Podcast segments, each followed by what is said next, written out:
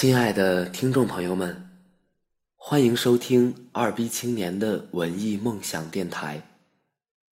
我是你们的主播顿顿。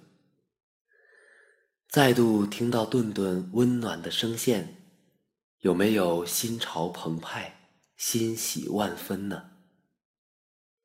有没有为主播顿顿性感的声音所迷倒呢？嘿嘿嘿嘿好久不见，真心非常想念。我想在节目的开头，我们又要道歉了。但是事到如今，我们的对不起已经显得是如此的廉价。不过我还是要说，在主播顿顿辛苦却快乐的忙碌了两个多月之后，我们的电台节目一定会重归正轨的，请大家千万不要抛弃我们。生活就这样一路马不停蹄，简直不给人以任何喘息。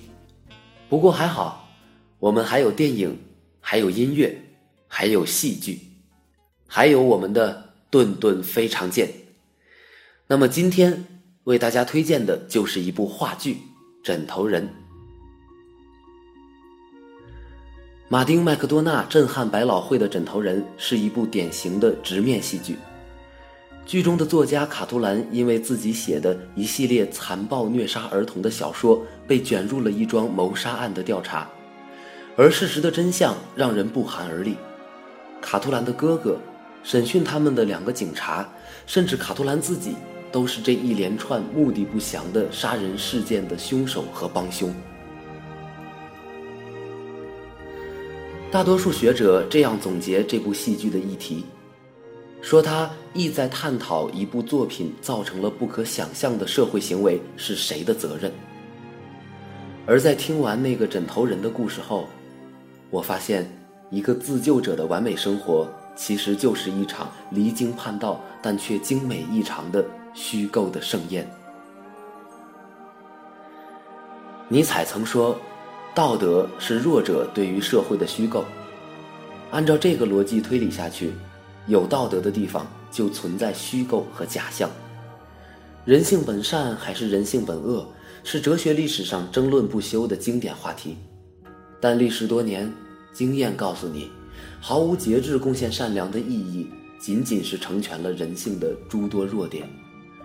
这时，你还会轻易站在人性本善的论调上夸夸其谈吗？我们先来捏造这样两个事实吧。你还记得在混沌母体时，你所拥有的第一个技能是什么吗？对，是游泳。这个日后你可能穷极一生挖空心思都未必再学得会的技能，在你要迎接自己生命来临的时候，就被迫离你远去。所以，人的一生是从丢失本能开始的，丢弃的速度越快，为自己争取新生、适应险恶的时间就越多。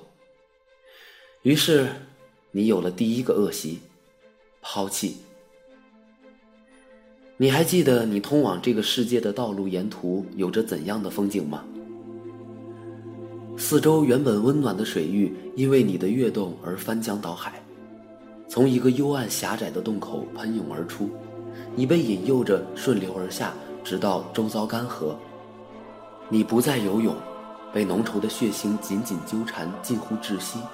唯有冲出洞口，才能弥补丢失本能这个被逼无奈的代价。你开始试探、伸展，头晕目眩地向着逼仄的前路铤而走险。你脆弱的耳骨被一个女人惨绝人寰的哀嚎震得几乎爆炸，你柔软的身体被她如梭般猛烈抽搐的阴道狠狠挤压，近乎瓦解。你都快被吓死了吧，却不能说出一个字。终于，一只大手将你血迹斑斑的身体果断拖出，你连一口大气都来不及喘，就死去活来的放声痛哭。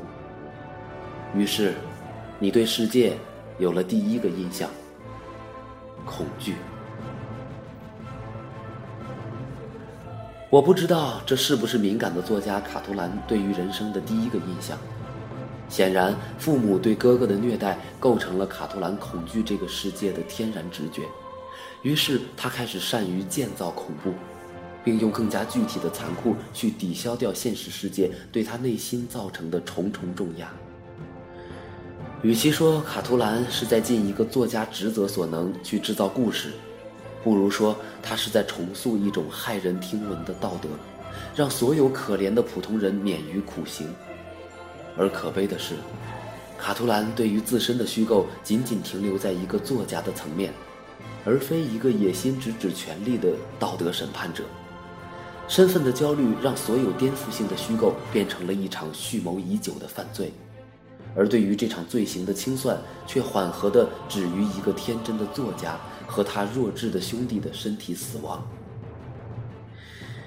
一场虚构的盛宴就这样落下帷幕。对于作家所处的那个时代而言，政府对于民众的拷打和酷刑仍在继续；对于人生苦旅的修行者来说，我们或是欺世盗名，或是自欺欺人的愚蠢也在继续。我们被教导，称呼那个给我们生命之初带来无限阴影的女人为母亲，并被迫穷尽一生接受她深情款款的厚爱。我们用突然哽咽的咽喉吞咽下被阳光照出珍珠般神采的粮食，获得低于尊严的些微满足。我们利用这样或那样的厚爱和满足，虚构出一个自己喜欢的世界，并在这里打捞着爱的幻想。和与想象相吻合的结局，就像卡图兰和哥哥死后的那个故事。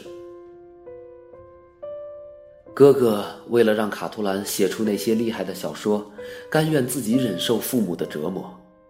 他把对于虚构的彻底维护解释成为对弟弟卡图兰的爱，而这是一个所有关于爱的事实。爱，并不能为我们解决任何问题。甚至有可能带来意想不到的恶果，但爱，仍然是我们能够想象和体验到的最好的东西。枕头人的故事不会改变我们的世界，因为这个故事既不在我们的心中，更不在我们的手中，但我们依然可以倾听，倾听一个胆小的善良人对于快乐之道的。最后虚构。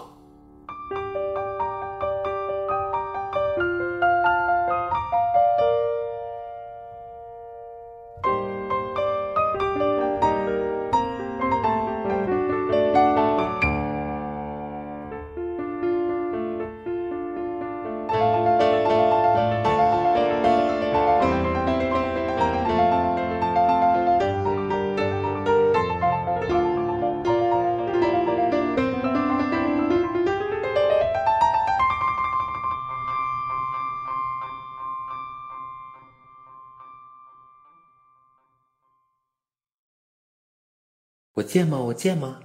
贱。有多贱啊？非常贱。